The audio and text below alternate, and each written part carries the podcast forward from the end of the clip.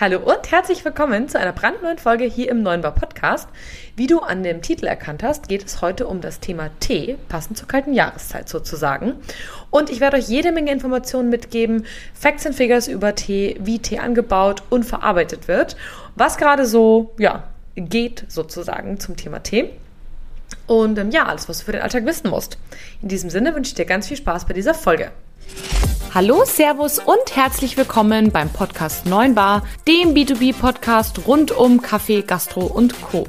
Hier geht es um aktuelle Gastrothemen, alles rund um das Thema Kaffee und wie du mit einem besseren F&B-Konzept mehr aus deinem Gastbetrieb holst.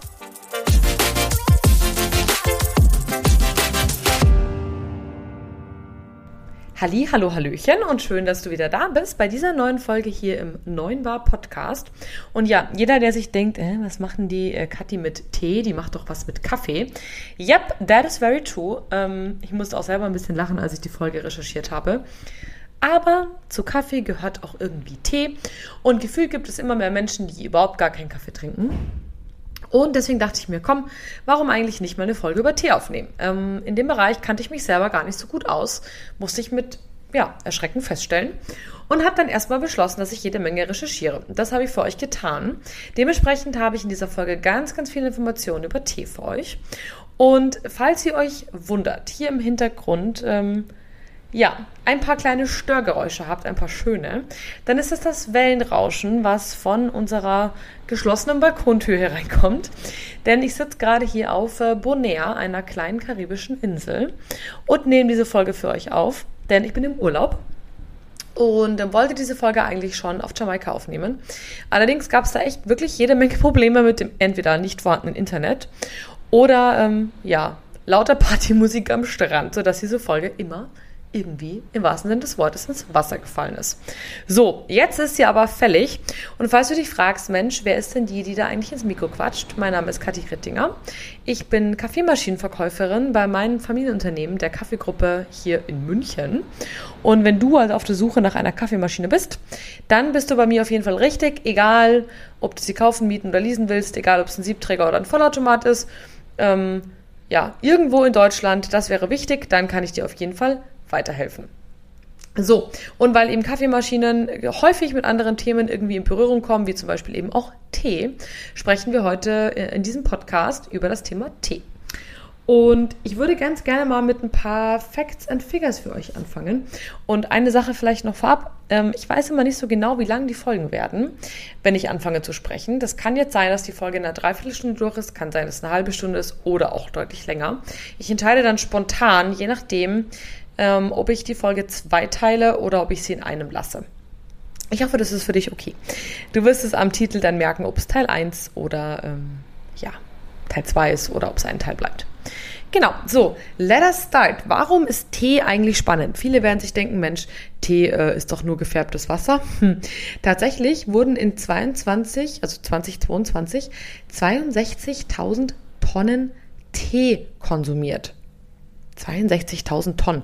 Ähm, ja, im Vergleich zu Kaffee sehr, sehr wenig, aber trotzdem finde ich eine ganz schön beachtliche Menge, wenn man darüber nachdenkt, wie viel äh, so eine Tonne ist. Ne? Also so ein Tee wiegt ja nicht so wahnsinnig viel. Das Pulverzeugs, sage ich jetzt mal liebevoll. Wenn man sich das jetzt mal vorstellt, auf einem Haufen ist das ganz schön viel. Und das ist tatsächlich mehr denn je. Und gerade deshalb, finde ich, hat Tee eine äh, ja, eigene Folge verdient. Und ähm, pro Kopf sind das in Deutschland 71,5 Liter. Das waren 1,5 Liter mehr als in 2020. Und ähm, ja, jede Minute umgerechnet sind das 95.000 Tassen nur in Deutschland. Also auf jeden Fall ein Produkt, das du genauer dir anschauen solltest, vor allem wenn du untertags geöffnet hast. Ich glaube, wenn du eine klassische Abendgastronomie bist, dann spielt Tee nicht so eine ganz große Rolle für dich. Außer du arbeitest mit fermentierten Tees, aber dann wirst du dir diese Folge wahrscheinlich nicht anhören. Genau, so, ganz spannend. Wer sind denn die Tee-Weltmeister? Und ähm, ich vermute, du hast jetzt gerade schon einen äh, Gedanken im Kopf. Die ähm, Briten wirst du dir vielleicht denken. Und damit bist du gar nicht so schlecht. Allerdings sind die Briten nur auf Platz Nummer drei, denn die Ostfriesen sind Tee-Weltmeister. Also unsere deutschen Landsleute, Servus in den Norden, mit 300 Litern pro Kopf Ne? Vorher hatten wir im Schnitt 71,5 Liter. Dann kommen die Iren mit 221 Liter, schon ziemlich weit abgeschlagen auf Platz 2 und dann danach die Briten mit, ich glaube, irgendwie 169 Litern. Also du siehst, ähm, die Ostfriesen sind da ganz vorne mit dabei. Dementsprechend, wenn du in Norddeutschland bist, solltest du auf das Thema Tee auch einen sehr, sehr viel größeren Stellenwert legen, als wir hier in Süddeutschland. So, wie ist äh, die Aufteilung? Spannenderweise, zwei Drittel des Tees, der konsumiert wird, ist Kräuter- und oder Früchtetee. Das wird immer in so einer Kategorie zusammengefasst vom äh, Teeverband. Ein Viertel ist Schwarztee und nur acht Prozent ist Grüntee. Ich dachte ja spannenderweise, dass Schwarztee einen deutlich höheren Anteil hat, aber ich vermute, dass Kräuter- und Früchtetee einfach aufgrund der Flexibilität, also ne, es gibt ja, was weiß ich, wie viele verschiedene Früchtetees und Kräutertees, dass damit einfach ein höherer Anteil zustande kommt. Genau, und das ist so die ganz große Aufteilung. 55 Prozent davon wird ähm, als loser Tee konsumiert, was ich sehr spannend finde, also mehr als die Hälfte. 45 Prozent im Beutel. Allerdings sollte man dazu sagen, dass der Beuteltrend ganz stark ansteigt.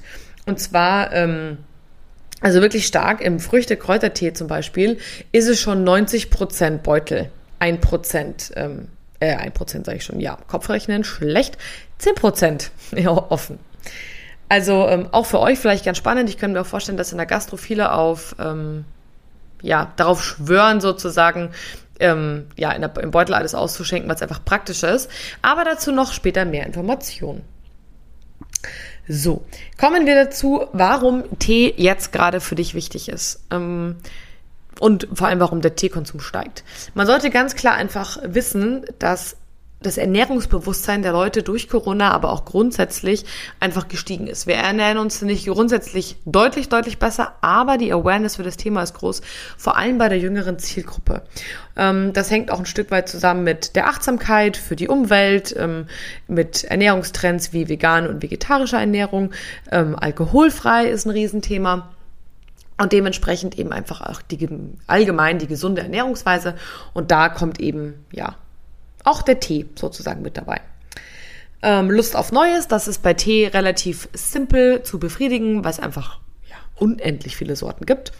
Ähm, Bio ist ein Riesentrend und da spielt Tee auch eine riesengroße Rolle. Und Tee gilt spannenderweise als trendiges Lifestyle-Produkt. Und das liegt daran, dass vor allem die Instagrammer einen Haufen Werbung mit irgendwelchen Teebrands machen. Ergo dementsprechend die Zielgruppe natürlich eine höhere Awareness hat und sich denkt, Mensch, oh ja, so ein Erdbeersahne-Tee, das klingt ja gar nicht mal so schlecht. Plus großer Fakt oder großer Vorteil für Tee, ähm, es schmeckt jedem, jung und alt. Also es ist quasi zielgruppenunabhängig. Genau, das ist mal so ein paar Facts and Figures über das Thema Tee. So, jetzt wo wir ein paar wichtige Zahlen über das Thema Tee besprochen haben, finde ich, sollten wir ein bisschen was über Tee wissen. Weil es kann ja irgendwie nicht sein, habe ich mir so gedacht, als ich so bei der Recherche angefangen habe, dass ich eigentlich überhaupt gar nichts über das Produkt Tee weiß. Außer gefüllte Ziehzeiten. Aber das war es dann auch schon. Und ähm, ja, deswegen ein paar wichtige Informationen für euch, damit ihr dann auch schlauer seid als eure Gäste. Wusstet ihr zum Beispiel, dass ähm, unser Hauptanbauland für Tee, also welches Deutschland sozusagen versorgt, Indien ist? Wusste ich persönlich nicht. Genauso, also kurz danach kommt direkt China. Und äh, die teilen sich das eigentlich so weit. Und das sind auch die größten Anbauländer weltweit. Allerdings ist es tatsächlich so, dass also auf Platz 3 kommt ähm, Sri Lanka noch mit 15 Prozent, das ist vielleicht ganz spannend. Und ähm, es kommen noch ein paar Tees aus Afrika, vor allem aus Kenia. Aber China und Indien sind so die, die größten. Bei Indien ist es hauptsächlich äh, Schwarztee und bei China eben auch sehr, sehr viel Grüntee. Aber, und es ist jetzt ganz interessant, dass aufgrund anderer Länder, die einfach anfangen aufzuholen, China tatsächlich so ein bisschen ich will nicht sagen ablust, aber nicht mehr weiterhin so stark ansteigt. Und das liegt eben daran, dass andere Länder einfach spannender sind. Nichtsdestotrotz macht China aktuell eben noch den größten Anteil beim Thema Grüntee aus. Dort sind sie einfach totale Experten. Jetzt, wo wir wissen, wo Tee herkommt, hat sich mir die Frage gestellt, wie sieht so ein Teegewächs eigentlich aus? Und ähm, dann kam meine nächste Frage sofort eigentlich, die sich gefolgt hat, nachdem man, wenn ihr jetzt gerade aufmerksam zugehört habt und ich gesagt habe, äh, Indien Schwarztee, China Grüntee, kam, war meine Frage im Kopf, naja, gibt es da eigentlich unterschiedliche Pflanzen oder wie sehen diese Pflanzen aus? Und ähm, first of all, und schon mal erstes spannendes Learnings wahrscheinlich, äh, erstes spannendes Learning, so rum, vielleicht, Grüntee und Schwarztee sind im Grunde genommen die gleiche Pflanze. Also jetzt nicht baugleich, sondern halt je nachdem, wo die wachsen, ist es ein, eine andere Urpflanze sozusagen, aber es ist keine andere Pflanze per se. Also es gibt nicht eine Grünteepflanze und eine Schwarzteepflanze, sondern es gibt eine Teepflanze mit verschiedenen sozusagen Ausprägungen, wo sie wächst, ob sie in Indien oder in, oder in äh, China wächst. Die haben da nochmal zwei spezielle Namen, aber die würde ich jetzt ähm, der Vollständigkeit euch äh, ja ersparen. Und sehr interessant ähm, grundsätzlich ist es so, dass Tee immer noch wahnsinnig viel Handarbeit ist, so wie Kaffee tatsächlich auch. Und es sehr, sehr viele sogenannte Wildsammlungen gibt. Also sprich, Teepflanzen, die nicht auf Felder kultiviert sind. Tatsächlich sind es angeblich nur 30 Prozent des Tees, der ähm, auf Feldern kultiviert wächst. Also sprich, reguliert und ähm, speziell angepflanzt und der Rest ist angeblich aus Wildsammlungen. Ich kann es leider schlecht kontrollieren, klingt für mich aber gar nicht so unwahrscheinlich, weil, ja, ich weiß auch nicht, klingt für mich irgendwie nicht so unwahrscheinlich. So, wie sieht jetzt eine Teepflanze aus? Tatsächlich ist sie offiziell ein sogenanntes immergrünes Baumgewächs und hat gelb-weiße Blüten und haselnussähnliche Früchte. Tatsächlich wächst so eine Pflanze ähnlich wie Kaffee relativ hoch, also 600 bis 2700 Meter. Also der macht es anscheinend äh, nichts aus, dass es da oben relativ frisch wird. Ganz im Gegenteil, das ist sogar ein Qualitätsmerkmal. Da kommen wir aber nachher nochmal drauf. Und ähm, ja, wie ich schon gesagt habe, gibt es grundsätzlich zwei ursprüngliche Teepflanzenarten. Die eine eben kommt aus China und die andere aus Indien. Und die unterscheiden sich. Also so ein bisschen wie Arabica und ähm, Canephora, also Robusta beim Kaffee ist das auch bei der Teepflanze. Die chinesische Teepflanze ist ähm, ja eher buschartig und also eher kleiner sozusagen, gedrungener und weil sie eben auch sehr hoch auf den Berg wächst, muss sie auch Frost aushalten. Die ist eher ja zart und ähm, sozusagen die Blätter sind zart und eher schmal und ähm, das Ganze wird so drei bis vier Meter hoch. Also nicht allzu hoch, damit man es gut ähm, runterschneiden kann sozusagen. Und diese Pflanze heißt, ich hoffe, ich spreche es richtig aus, Camellia sinensis. Und das ist eben die chinesische Pflanze. So, und das gleiche gibt es nochmal aus Indien, was heißt das gleiche, die Camellia assamica. Und da klingelt bei dem einen oder anderen vielleicht schon was, Assam. Ähm, ist ein, eher ein Baum, also 15 bis 20 Meter hoch. Eine Tropenpflanze, möchte also auf gar keinen Fall Frost abkriegen und ähm, ja, hat eher so dicke, sehr, sehr robuste Blätter, was mich ehrlich gesagt nicht wundert, weil bei der Hitze, die dort herrscht, da muss das Ding schon einiges aushalten können. Und tatsächlich, äh, Fun Fact, diese Pflanze liebt den Monsunregen. Danach treibt sie besonders stark aus. Also ganz interessant. Was es aber inzwischen schon gibt, sind eben verschiedene Kreuzungen von den Teepflanzen, um eben die besten Ergebnisse rauszuholen. So, und wer sich jetzt fragt, naja, hm, ähm, wie ist denn das eigentlich? Also wir sprechen jetzt ja die ganze Zeit über die Pflanze und so weiter und so fort. Wie ist denn das eigentlich? Was ist denn eigentlich eine gute Tee, also eine gute Teepflanze oder ein, ein gutes Teeblatt sozusagen und was nicht? Ja, das hängt tatsächlich von verschiedenen Qualitätsmerkmalen ab. Also einmal natürlich ähm, das Anbaugebiet, also sprich die Höhenlage. Desto höher der Tee wächst, desto feiner ist er, denn er hat einfach, er wächst langsamer, ne? weil da oben ist es kalt, damit dauert einfach alles länger. Wenn er tief im Tal wächst, also relativ in der Ebene sozusagen, wird der Geschmack deutlich kräftiger werden und der Tee dunkler. Also wenn ihr so einen ganz, ganz dunklen Schwarztee habt, dann wird es kein feines, zartes Gewächs aus China ganz oben am Berg gewesen sein. Das würde einfach nicht hinhauen. Dann hängt es natürlich vom Boden ab, dann einmal von der Sonne, denn ähm, desto mehr Sonne sozusagen vorhanden, desto mehr Chlorophyll gibt so ein, also bildet so ein Blatt aus und das ist dieses, dieser grüne Stoff sozusagen, also das, der Stoff, der das Blatt grün macht und ähm, auch weniger Gerbstoffe dadurch entstehen. Dann der Schnitt, also wie sozusagen wird das Teeblatt abgeschnitten. Da kommen wir nachher bei der Ernte noch kurz dazu. Ich glaube, es werden zwei Folgen, wenn ich jetzt so drüber nachdenke. Und ähm, ja, das komplette Ernten sozusagen. Also wie, wie vorsichtig wird beim Ernten und bei der Aufbereitung einfach vorgegangen mit dem Blättchen.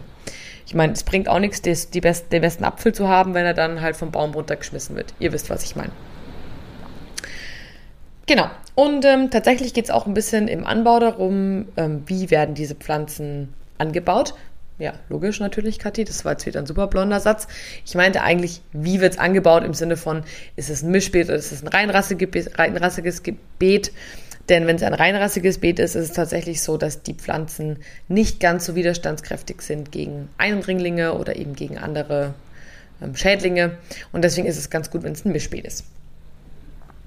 So, pro Jahr sind grundsätzlich mehrere Ernten möglich. Allerdings, so eine Pflanze muss mindestens drei bis vier Jahre werden, bis sich da überhaupt mal irgendwas tut. Also, wie du siehst, ist ja da einiges an Arbeit. Erstmal, ehrlich gesagt, muss man erstmal einiges an Arbeit reinstecken, damit das gute Pflänzchen dann schön langsam vor sich hin wächst. Und dann kann es erstmal geerntet werden. Und ähm, pro Jahr macht man normalerweise drei bis ja, vier Ernten maximal. Und jetzt steigen wir auch schon in die Praxis ein, denn ich denke mal, dass es einige ähm, Infos jetzt gibt, die du schon mal gehört hast. Wir sprechen übrigens die ganze Zeit von Schwarztee. Beim Grüntee ist das Ganze relativ ähnlich. Ähm, da gibt es noch ein paar kleine Unterschiede. Es gibt auch grundsätzlich dann später verschiedene Verarbeitungsmethoden von der Teepflanze, aber ähm, damit es einfach nicht allzu lang und allzu kompliziert wird und ich euch jetzt nicht komplett überfahren möchte, habe ich mich auf die gängigste sozusagen spezialisiert. Hier in dieser Folge. So, kommen wir zur Frühpflückung und das habt ihr bestimmt schon mal gehört. Das ist der sogenannte First Flush Tee oder manchmal auch Spring Tea, ähm, weil der eben im Frühling geerntet wird. Und ähm, durch den Winter ist sozusagen die Pflanze schön langsam gewachsen. Ähm, da ist alles sehr, sag ich mal, frisch noch und sehr zarte Blätter. Dadurch ist der First Flush auch relativ frisch und zart im Geschmack und man kann ähm, sehr viele Aufgüsse damit machen. Also wenn man sozusagen das fertige Teeblatt nachher im Einsatz hat, bei einem First Flush, das ist wichtig für euch in der Praxis, kann man mehrere Aufgüsse ohne Probleme sozusagen dem Gast anbieten, wenn man das möchte. Und der Koffeingehalt ist verhältnismäßig hoch. Bei der nächsten Ernte ist er noch höher, aber anschließend nimmt er auf jeden Fall ab. Genau. So, dann kommen wir zur Haupternte. Die ist im Mai oder Juni, je nachdem quasi, wo das Ganze wächst. Aber das ist jetzt so eine, eine typische Zeit. Das ist die Haupternte, da gibt es die größte Menge. Der ist allerdings schon etwas herber im Geschmack der Tee, einfach weil mehr Sonne, mehr Zeit, ähm, nicht so kalt und hat mehr Koffein als die erste Ernte. Und das ist dann so die sogenannte Second, also Second Flush ist sozusagen der Hauptbegriff dafür. Und dann kommen wir noch zum Oktober. Da gibt es dann die letzte Ernte, bevor dann sozusagen die Pflanze in den Winterschlaf marschiert.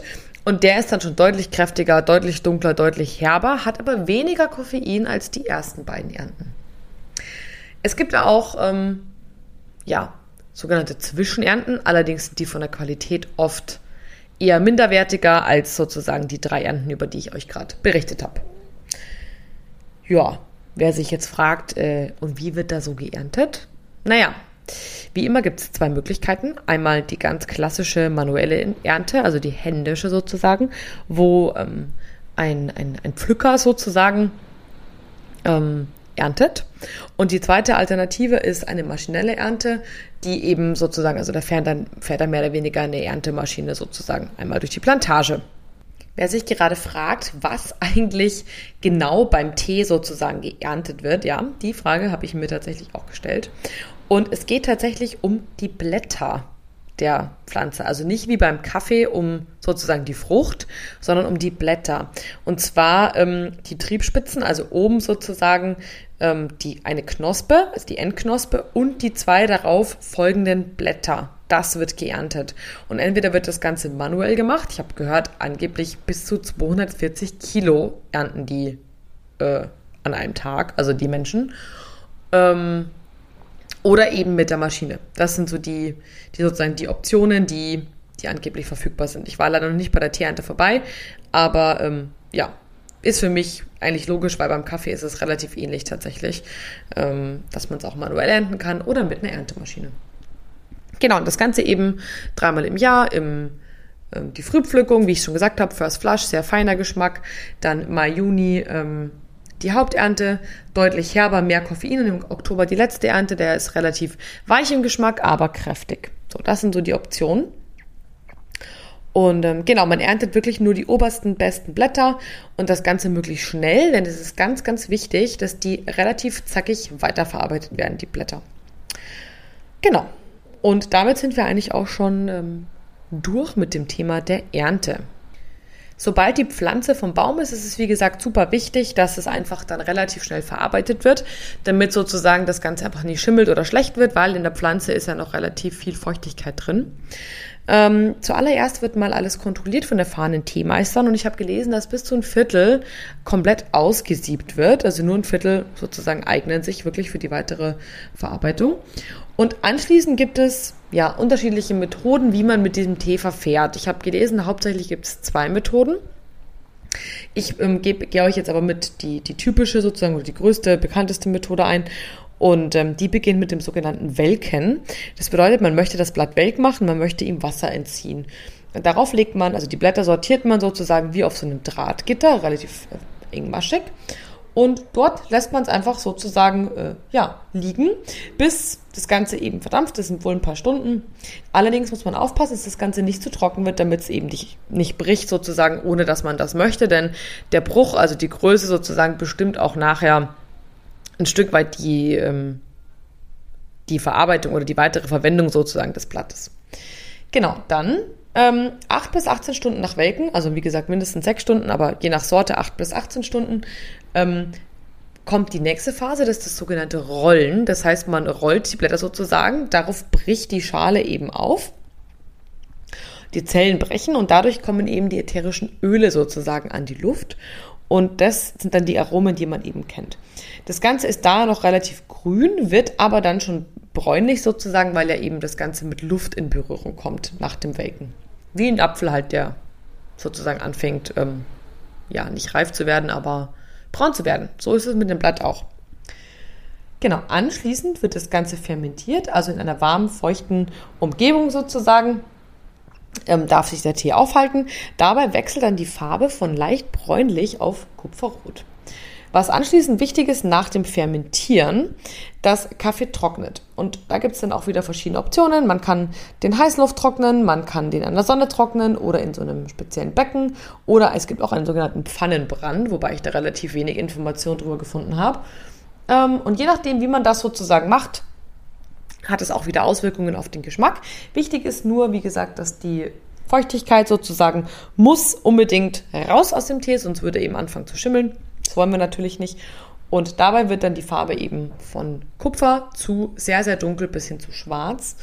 Und dabei ist es eben auch ganz wichtig, dass man die Blätter ausreichend bewegt, wie beim Rösten halt auch, damit die halt nicht, ja, ich würde sagen jetzt mal laienhaft ankugeln. Und da wird das Ganze eben noch nach Blättern sortiert. Und jetzt ist es ganz wichtig, also nach der Größe des Blattes sozusagen, ähm, desto größer das Blatt, desto heller der Aufguss. Macht natürlich irgendwie Sinn, weil wenn, wenn ich das kleiner häcksel, wie beim Kaffee auch, habe ich ja mehr Angriffsfläche fürs Wasser zum Auslö Herauslösen sozusagen der, der Geschmacksstoffe. Und dementsprechend, desto größer das Teeblatt am Stück sozusagen ist, desto heller wird der Aufguss. Ähm, mittelgroß, dann ist der eben mittel und äh, gebrochen sozusagen das Blatt. Also das kann dann gebrochen werden in verschiedene Größen. Ähm, dann ist der Aufguss eher kräftig. Und dann gibt es noch nach groß und mittel sozusagen gibt es noch ähm, Fanning. Das ist klein, also relativ kleiner Bruch. Das sieht man dann oft in den Beuteln. Und bei, dann ist es allerfeinst ist Dust, also wie staubfein sozusagen. Und das geht wirklich ausschließlich nur noch im Beutel, weil ansonsten, ähm, ja, hätte man das ja alles im Mund, wenn man Tee trinkt. Genau, so. Und ähm, so funktioniert das Ganze. Ich glaube, da habt ihr jetzt schon viel Informationen mitnehmen können. Ähm, so ein Baum übrigens wird uralt, also der kann 120 bis 140 Jahre alt werden, einige Jahrzehnte lang Ertrag bringen.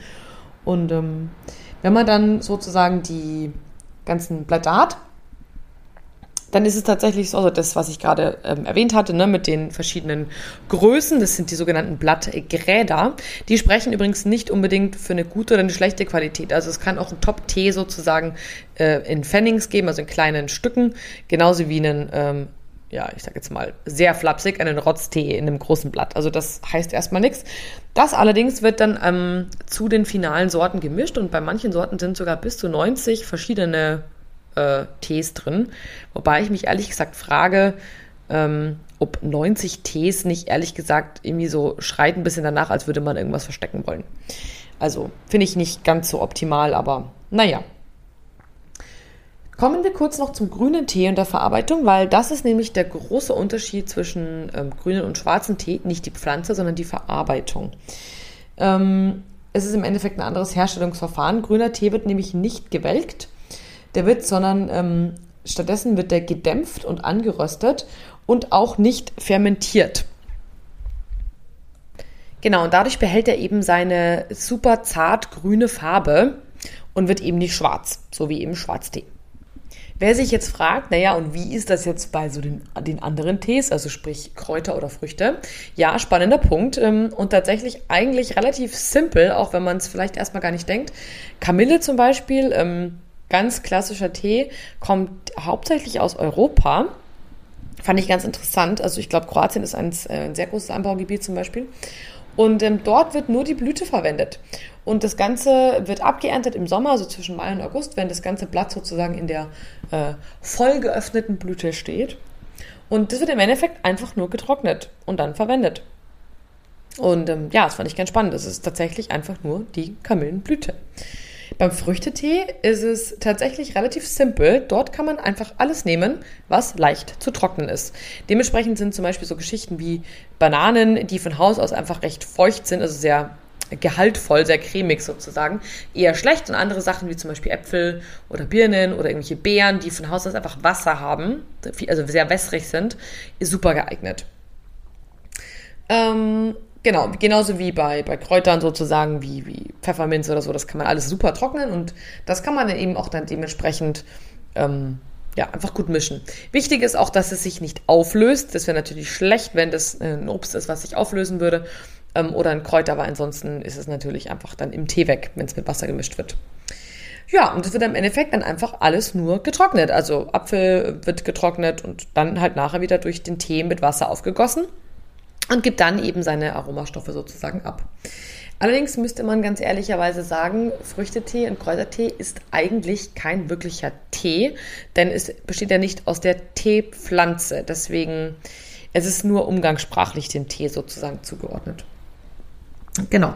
Ähm, ganz schön ist tatsächlich auch, man kann das beim, beim Früchte- oder beim Kräutertee alles relativ kreativ mischen. Deswegen gibt es auch unendlich viele Möglichkeiten für euch da draußen in der Gastro, ähm, eure Gäste glücklich zu machen. Wichtig ist allerdings nur, ihr solltet wissen, dass Früchtetees und Kräutertees ganz häufig aromatisiert sind. Und das Ganze kann man entweder chemisch oder natürlich tun. Erstmal keine Angst vor, nat vor natürlichen Aromen. Denn das wurde tatsächlich schon vor vielen, vielen Jahrhunderten in China gemacht. Äh, und zwar seit 1960, also schon echt eine ganze Weile. Allerdings ist es tatsächlich so, dass aromatisierter Tee so ein bisschen einen schlechten Ruf hat, weil einfach auch viel mit Chemie gearbeitet wird. Und da müsst ihr euch vorstellen, werden, äh, wird Chemie sozusagen ähm, mit Wasser vermischt und aufs, auf die Blätter gesprüht sozusagen einmal alles durchgemischt. Und dann wird es getrocknet und dann ja, wieder konsumiert. Und das ist natürlich nicht so ganz in der Sache. Aber ansonsten würde man zum Beispiel bei Früchtetee gar nicht so einen intensiven Himbeergeschmack mitbekommen, so wie der eigentlich oft, ja, schmeckt. Gibt aber, wie gesagt, auch ähm, natürliche Aromen, die hinzugegeben werden können. Und man kann zum Beispiel auch Süße künstlich herbeiführen oder zusätzlich herbeiführen über kandierte Früchte, die hinzugegeben werden, also sprich, die schon gezuckert sind. Ähm, ja, sozusagen karamellisiert sind oder ja, kandiert, wisst ihr eh, was das ist. Ähm, oder eben auch durch Stevia. Also dadurch wird eine zusätzliche Süße eben generiert. Und es gibt ganz, ganz viele aromatisierte Tees, die eben mit natürlichen Aromen versehen sind, aber eben auch mit chemischen. Das heißt, ich würde euch auf jeden Fall empfehlen, nehmt keine chemischen aromatisierten Tees. Genau. Die besten Beispiele übrigens ist sowas wie Jasmintee. Ich dachte ja, Jasmintee entsteht aus der Jasminpflanze. Pustekuchen, das ist Grüntee, der aromatisiert ist. Genauso Earl Grey, das wissen viele, das ist ähm, im Endeffekt Schwarztee mit Bergamottaroma. Aber auch der Chai-Tee ist aromatisiert, denn mit ähm, allen möglichen Gewürzen sozusagen, mit Zimt und so weiter. Also es gibt keinen Chai-Tee in dem Sinne, so wie man sich das vorstellt, vom Baum runter sozusagen. Das gibt es nicht. Genau. Und tatsächlich habe ich festgestellt, wir sprechen schon jetzt ein 28 Minuten über das Thema Tee. Wir haben darüber angefangen, warum Tee jetzt gerade sehr spannend ist, dass Tee immer mehr konsumiert wird, warum das so ist. Wir haben darüber gesprochen, welchen, welcher Anteil welcher Tee ausmacht, also sprich, dass Kräuter- und Früchtetee ganz stark vorne liegen. ähm, wo Tee herkommt. Hauptsächlich Indien und China, Sri Lanka und ein bisschen aus Afrika, aber dass andere Länder in Asien auch noch weit am Vormarsch jetzt gerade sind. Wie Tee angebaut wird, welche Pflanzen es gibt und wie es dann eben geerntet und aufbereitet wird.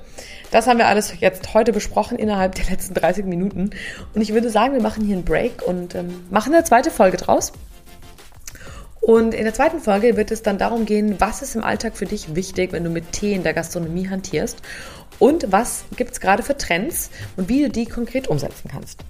In dem Sinne, ich hoffe, du hattest Spaß bei dieser Folge. Ich sage alles Liebe, bis ganz bald, also sprich, äh, ja, bis nächste Woche. Ich werde die Folge jetzt schon vorbereiten, dass du einfach dann direkt sozusagen, wenn du die Folge durchgehört hast und dir die ganzen Posts die Woche angeschaut hast, dass du dann direkt mit der nächsten Woche sozusagen mit einer neuen Folge starten kannst. Mach's ganz gut, bis ganz bald, deine Kathi.